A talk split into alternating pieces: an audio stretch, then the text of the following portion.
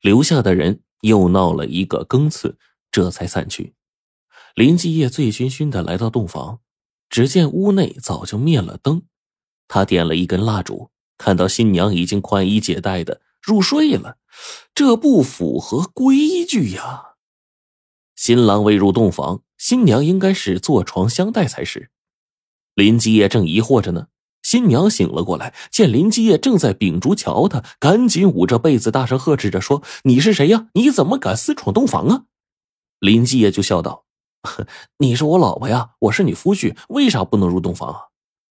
新娘听了这话，脸色唰的一下惨白呀，突然放声大哭：“有一个六指男人冒充新郎，将我侮辱，刚走了不一会儿。”这林继业一听，头立刻就大了。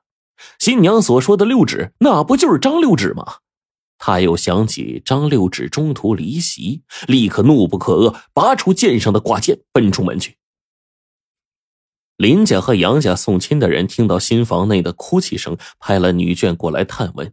知道缘由之后，大家都骂这个张六指是畜生，一起操起了粪叉菜刀擀面杖，直奔张六指家，把他痛打一顿，送往官府。知县林振阳听完陈述，传唤张六指上堂。张六指呢，一到堂上，扑通一下就跪下来，大喊着冤枉啊！林振阳就按程序问完了张六指，又命人传新娘对质。但派去的人很快就说新娘上吊自杀了。林振阳对审案并不在行，只好请陈文伟代审。陈文伟呢，就将张六指给收监了，暂时。然后又命林家、杨家管事的当堂写出婚礼时在场的这个亲朋名单，再派书吏按名单一一查询访问。然后呢，只有张六指一个人是六根手指头。陈文伟又派人查访张六指平素的为人，得知张六指呢为人虽无大过，但确实有过男女苟合之事。一番查询之后，陈文伟觉得再无遗漏之处，案情已经真相大白了，便将张六指提到大堂说：“前有腹疾之托，后有行奸之事，哼，天下哪有如此巧合呀？若不从实招认，本官可是要大刑伺候了。”张六指口称冤枉，但是无从辩起呀。陈文伟正要致签动刑呢，有人就喊道。且慢！一看张问桃从旁边的耳房走出来，陈文伟就一愣，说：“呃，张大人有何见教？重刑之下焉有食言呢？现新娘已亡，见过她的人证已经没有了，现场也未勘查，尚未得到物证。人证物证皆无，怎好就动重刑逼供啊？不如暂且押在监牢，再细细审验也不迟。自从张文涛到山东就任以来，陈文伟就处处觉得他压了自己一头，一直耿耿于怀，一心想要找个机会让张文涛吃点亏，以显出自己的能耐。长义县验蛊之后。自己胜了张文涛一局，不料又让张文涛在河边石船搬成了平局。这回夜审监案，他是绝不能再让张文涛抢了风头，所以他断然拒绝。张大人说的未必没有道理，但这个案子既然是我审，就不劳张大人操心了。张文涛碰了软钉子，不好再说什么，只好先回莱州。他回到莱州府没有几天。潍县就传来消息，陈文伟勘察了现场，发现有骗奸的痕迹，又问了乡邻，都说张六指不是什么正经之人，男女之事上呢多有不慎。于是陈文伟就用廷杖、夹棍、火盆将张六指审讯了三天。张六指实在是受不了了，只得是招认画押，按律被判了斩立决。张文涛一听急了。他知道陈文伟生性倨傲，向来容不得别人指手画脚。自己若是当面争驳，反而是适得其反。于是呢，他急忙向山东巡抚请下了协捕文书，命全省各州县府道查问各地的当铺、珠宝店、布店和裁缝铺，看有谁卖过新娘的首饰、衣物等东西。果然，不久便在寿光县拿住了一个人。这个人叫程三儿，到当铺里边当一对金镯子，却说不出金镯子的来历。张文涛急忙赶到寿光先生问，却见程三儿的左手也是六指，不由得心中一动。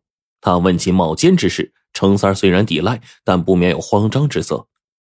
张文涛又亲自将程三儿家中搜出的赃物检视了一遍，发现有婚用之物、新娘之事，把这些东西给程三儿看，又言辞盘问。后来呢，程三只得招认：小的那日趁乱混入仆役队中，进入林家偷了一些细软。接近四更的时候，恰巧进入新娘的洞房，本想再偷些首饰，却被新娘认作是新郎。我在看新娘生的美艳，心动难熬，就以乱以假乱真了。狂荡之后，趁着新娘睡着，穿上衣服就就逃了。接着，陈三儿又细细的描述了林家当日婚礼的情形，丝毫不差。张文涛听罢。不由得长叹呐。八月秋审将至，若是那时还未找到程三，恐怕张留直免不了要做刀下鬼呀。张文涛马上将案情上报，又把程三押解到济南再审。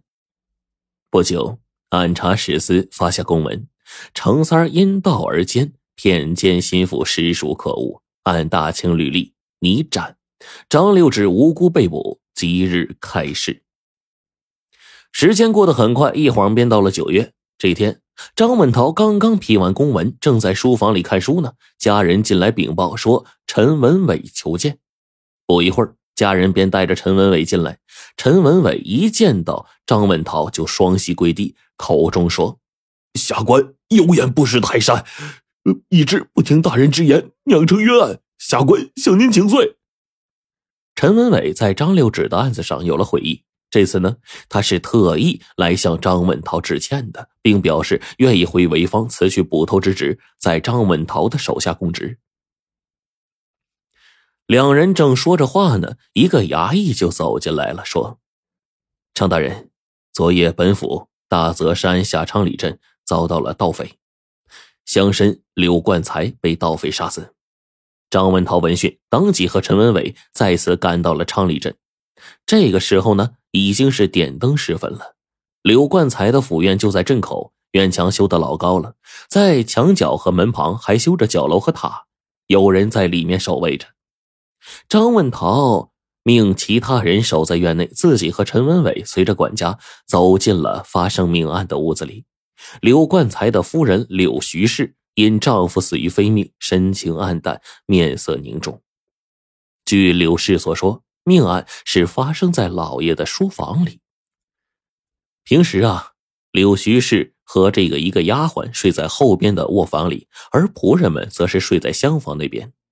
卧房和书房都离厢房很远，但是房内都系有一个绳铃，只要拉动这个绳铃，厢房的仆人就会赶到。